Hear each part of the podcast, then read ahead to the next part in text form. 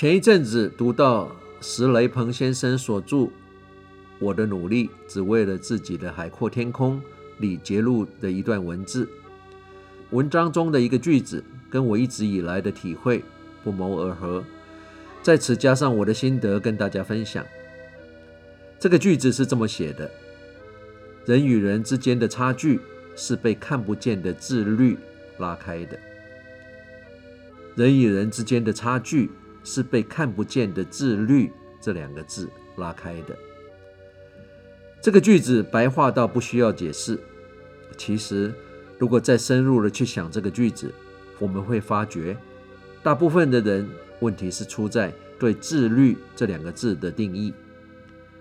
每一个人对自律的定义标准不同，对自己的要求不同，因而拉出了人与人之间的差距。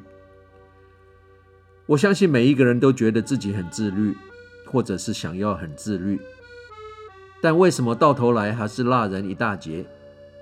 大部分就是自律的标准跟坚持，总是想放松一点，少一点没什么关系。这种一天少百分之一没关系的心态，一旦养成，因为实在太甜美、太轻松了，一晃眼就是看不到前面人车尾灯的下场。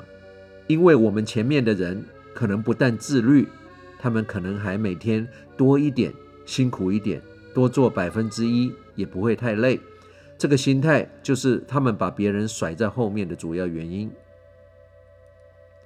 大家都觉得自己很自律，但标准差一点，结果就差很多。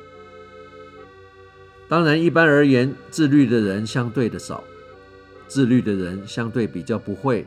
也比较无法寻求同温层的取暖，自律的人自然比较孤独。孤独、孤单，在某些层面是必要的，我觉得也是一种享受。说到这里，也让我想起前一阵子在东京奥运时，看到中华队五朝奥运桌球的元老庄智渊先生说过的一句，我也很有共鸣的一句话。他说。孤单给我一股力量。当我看到别人有伴，我觉得一个人更要把事情做好。自律必须自己做，不能靠别人。孤独、孤单，在某个层面是必要的，是享受的，是美丽的，因为它给了我们提升的机会。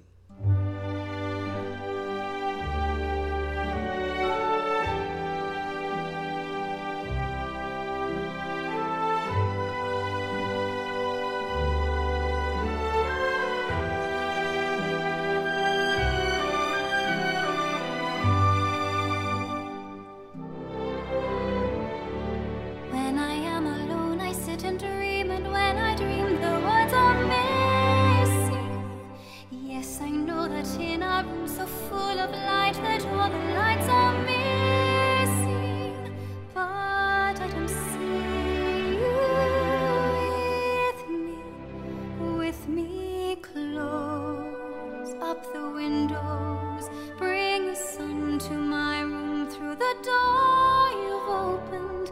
Close inside of me the light you see that you met in the darkness.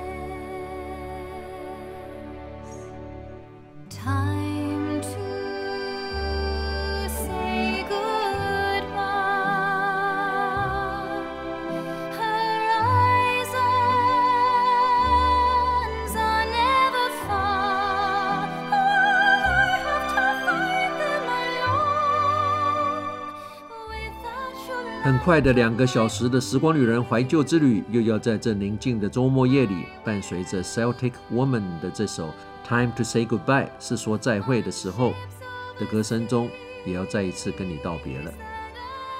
我是时光旅人姚仁公，希望你喜欢今天特别为你安排的音乐。有一天，我们终将体会，只要能再多活一天，就是老天给我们最珍贵的礼物。但是想想，我们到今天为止已经得到过多少份这个珍贵的礼物呢？我们难道真的认为这个礼物是每一天都会有的？